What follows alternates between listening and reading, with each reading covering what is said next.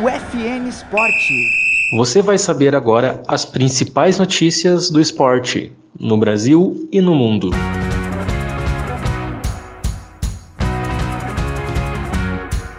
Christian Eriksen, jogador da seleção da Dinamarca, cai desacordado e recebe massagem cardíaca.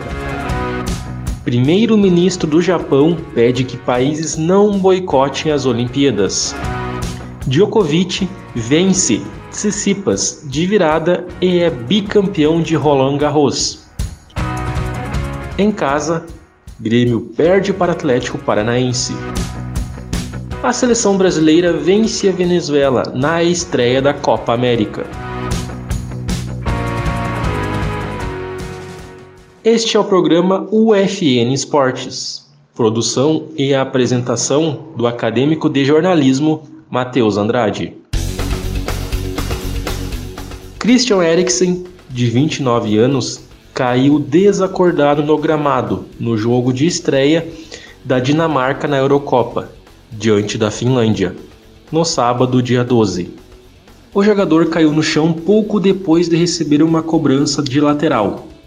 Precisou receber massagem cardíaca ainda em campo. O atendimento com a massagem cardíaca durou cerca de 15 minutos. Um fato que chamou atenção é que não houve entrada de ambulância no gramado. Eriksen foi retirado de maca com toalha para preservar a imagem do atleta foi possível observar que ele estava usando um balão de oxigênio e já consciente. A partida entre Dinamarca e Finlândia foi suspensa. Mas, segundo a UEFA, o pedido para seguir com o jogo foi feito pelos jogadores das duas equipes. A Finlândia venceu por 1 a 0, com gol de Joel aos 59 minutos do segundo tempo. O primeiro-ministro do Japão, Suga Yoshide, fez um apelo para que os países não boicotem os Jogos Olímpicos de Tóquio. A realização é alvo de pressão internacional e em função da pandemia do novo coronavírus. Na sexta, dia 11, durante a reunião do G7 na Inglaterra, Yoshide garantiu que o evento vai ser seguro para todos os envolvidos. Até o momento, apenas o Reino Unido se posicionou entre os países presentes. Em conversa com Suga Yoshide, o primeiro-ministro britânico Boris Johnson declarou apoio à realização do evento, que reconheceu os esforços japoneses em fazer uma competição segura. Os Jogos Olímpicos vão acontecer entre os dias 23 de junho até 8 de agosto. Novak Djokovic é o campeão do Roland Garros de 2021. Depois de vencer Rafael Nadal na semifinal, o sérvio número 1 um do mundo conseguiu uma virada incrível na decisão deste domingo, dia 13, e bateu o grego Stefanos Tsitsipas por 3 sets a 2. A partida teve duração de 4 horas e 15 minutos. Esse é o 19º Major na carreira de Djokovic, que agora fica apenas um título de igualar a marca de Nadal e Federer. Os dois dividem o posto com 20 troféus cada. O sérvio se tornou o primeiro tenista a atingir as finais de todos os slams seis vezes consecutiva, além de ser campeão em pelo menos duas oportunidades. O Atlético segue com 100% de aproveitamento no Campeonato Brasileiro.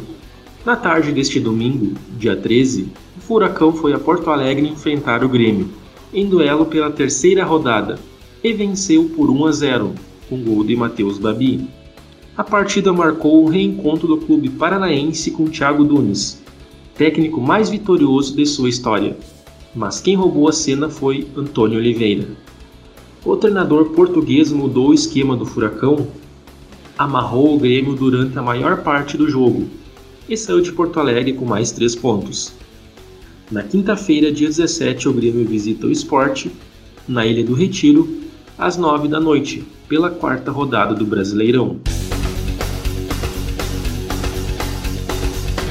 O Brasil estreou com vitória na Copa América.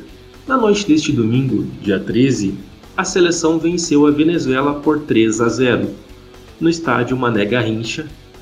Em Brasília, o time de Tite deu início à caminhada rumo ao décimo título da Copa América.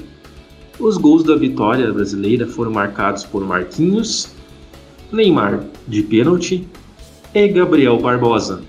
Antes da partida, a Venezuela enfrentou problemas em função da Covid-19. No total, 13 pessoas da delegação, entre jogadores e membros da comissão técnica, foram infectados pelo vírus. 15 jogadores foram convocados para suprir as ausências dos atletas infectados. Com a vitória, o Brasil aparece na liderança do grupo B, com 3 pontos, enquanto a Venezuela está em último. A seleção brasileira volta a campo contra o Peru na próxima quinta-feira, dia 16, às 9 da noite, no estádio Newton Santos, no Rio de Janeiro.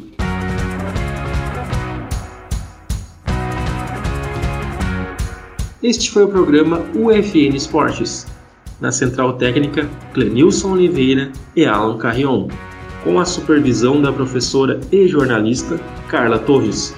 O programa vai ao ar todas as segundas e sextas-feiras, às 5 da tarde. Obrigado pela audiência. Tchau!